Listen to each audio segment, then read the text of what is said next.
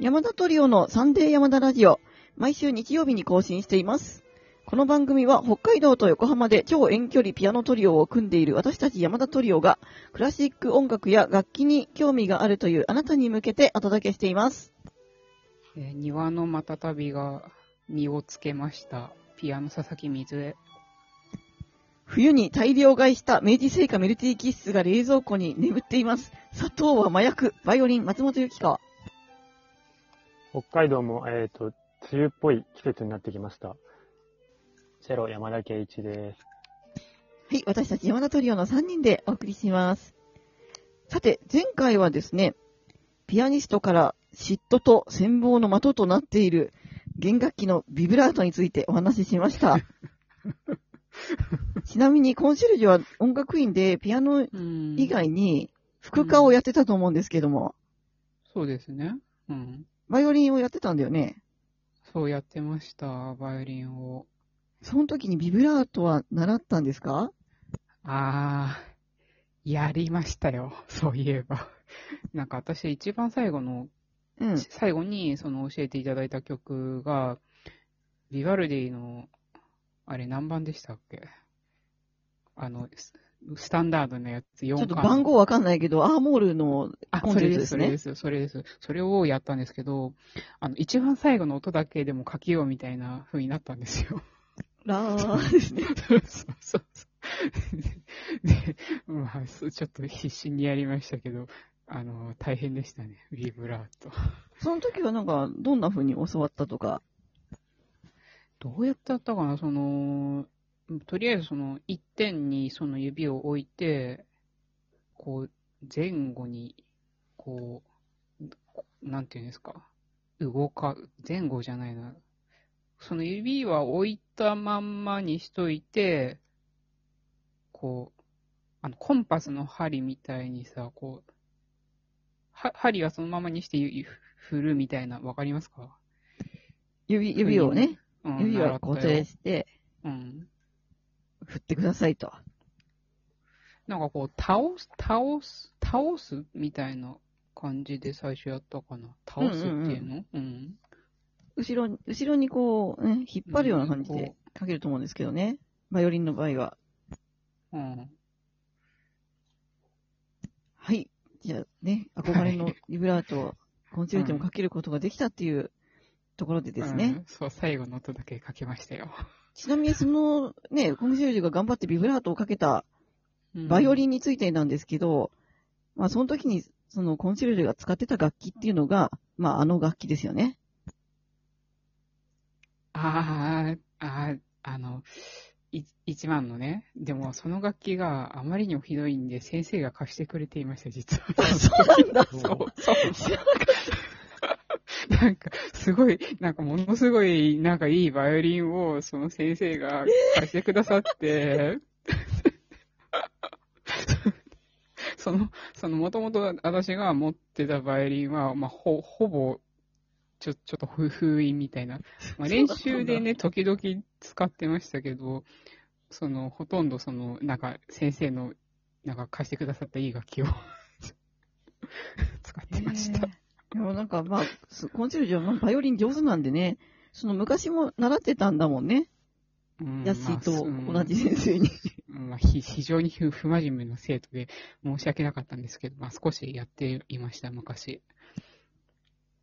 はい。ということでね、そのコンシェルジュが使ってた楽器が、あの、総額、フルセットで1万円だったっていうところから、ちょっと今日はう、んその楽器に関連する話題で、なんかその話題が出た時に、なんか山田が、この、楽バイオリンはいくらからがいいんだろうみたいなことを言ってくれたんだよね。うんで、まあちょっと今日はそんな、それに関連する話題っていうことで、楽器の選定の仕方っていうことでお送りしたいと思います。今回は主に大人用のバイオリンってことでお話ししたいと思うんですけれども、うん。まず一つはコンシェルジュの楽器が安すぎるっていうことは以前にもお話ししたと思うんですけども、主婦の方がまずバイオリンを買うっていう風になるときに、まあ、楽器を買う前にですね、私としては、バイオリン教室にお問い合わせをするといいかなと思うんですね。そうすると、大体の先生は、どういう楽器を買えばいいか教えてくれるし、まあ、習うってなれば、購入時の選定にも立ち会ってくれるもんだと思うんですよね。で、やはり、ある程度弾ける人が立ち会うべきだと思うんですよ。っていうのは、楽器のなり方とか、その、バランスとかをですね、弾けない人が、こう、選ぶのってすごく難しいんですよ。あと見た目も大事で、で、その見、見るときのポイントとかも、ちょっと多分、全然バイオリンを触ったことない人は、コンシェルジュの楽器と私の楽器を比べても違いがわかんないと思うんですよ。うんうん。でしょ？コンシェルジュが見てさ、私のうんバイオリンとコンシェルジュの楽器の違いわかんないでしょ？まあそうなんだけどさ、やっぱオーラが違うよね。明らかにさ、ちょ、ちょっと、なんか変なもん、私の。そのね、直感、直感大事ですよ。その直感も大事だよね。チロ、チロもそうだよね。うん、そうだね。で、まあ、基本的にはですね、工房での手作りの楽器をお勧めします。多分コン、コンシェルジュの楽器は工房での手作りの楽器ではないですね。多分、なんていうの、んこう、大量生産して、こう、まあ、そうでしょうね。うん。で、あの、楽器本体の価格っていうのは、それこそ選定をちゃんとしないと難しくて、同じ値段だからって言って同じクオリティかっていうと、そうじゃないんですよ。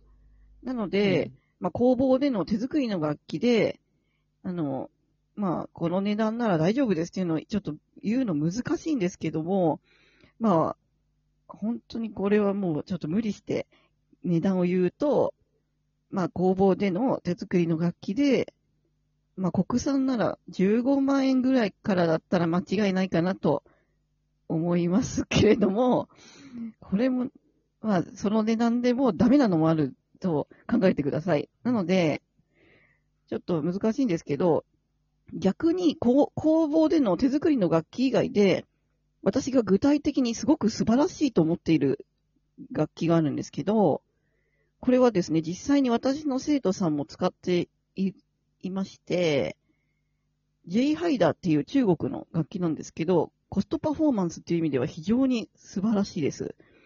で、えっと、これはですね、大観山のミュージックプラザで買えますので、もしご興味がある方はぜひインターネットで調べてみてください。で何何個かランキングがあって、そのランキングが上であるほど素晴らしいです。すごいいい楽器なので、多分満足するかな、みたいな感じがするんですけど、ちなみにですね、ストラディバリウスモデルって歌っている楽器については、ちょっとノーコメントとさせていただければと思います。あとはですね、某大手の、ここでは買わない方がっていうチェーン店とかは、まあ、ありますね。でそれが、どこか知りたい人はこっそり聞いてくれれば、教えるかもしれません。この場では言っちゃダメだね。そうですね。ということでですね、ちょっと今日はバイオリンの選定の話で終わってしまいましたけれども、えちょっとですね、お便りもご紹介したくて、うんうん。まず最初にラジオトーク公式アプリからですね、お聞きくださって、ギフトをお送りくださったリスナーさんにお礼を申し上げたいと思います。ラジオネーム、まえじい様、MIE 様、バスデン様、シガ十五様、上本大志様、直吉五号様、ありがとうございます。ありがとうございます。ありがとうございます。それからですね、なんとこ、山田のこんにゃくパークへの反響が大きくてですね、あの、あれは、あの、本題っていうより枕だったんですけれども、なぜかこんにゃくパークへのお便りが来ていますので、お便り2つご紹介したいと思います。えまず1つ目ですね、ラジオネーム YT 様からのお便りです。山田さんのこんにゃくパークが面白そうでした。機会があればぜひ行ってみたいです。はい。ね。なんかこう、無料で食べられるっていう。無料で入れて無料で食べられるっていうね。いや、いいよね。そう、だからもううんどうやってやってるかっていうと、もうお土産だけで、ね、あの、売り上げ。すそうだよね。だって無料で提供しちゃってんだもんね。すごい話。ごいよね。うんびっくりしたすごいね。じゃあ、あの、もう一通ね、こんにゃくパークへの反響が来ています。えーラジオネーム、競馬の先生様からのお便りです。こんにゃくパークの製造工場は土日は稼働していないので、平日に行くのがおすすめですっていうことです。えあーあ、そうなんですね。たまたま平日に行きました。あ、あ、なんかねラッキーだったねそう、平日の方が混んでいますみたいなこと書いてありましたね。ああ、そうなんですね。うん。はい。ということでですね、なんと枕の方が盛り上がってしまいましたけれどもね、ぜひ、あの、途中で、ね、止めないで最後まで聞いていただければと思います。ということで、アプリからお聞きくださっている方は、ぜひ画面の下の方にあるハートと笑顔とネギを連打してください。それでは、あなたに素敵な音楽との出会いがありますように、また来週お会いしましょう。ありがとうございました。ありがとうございます。ありがとうございました。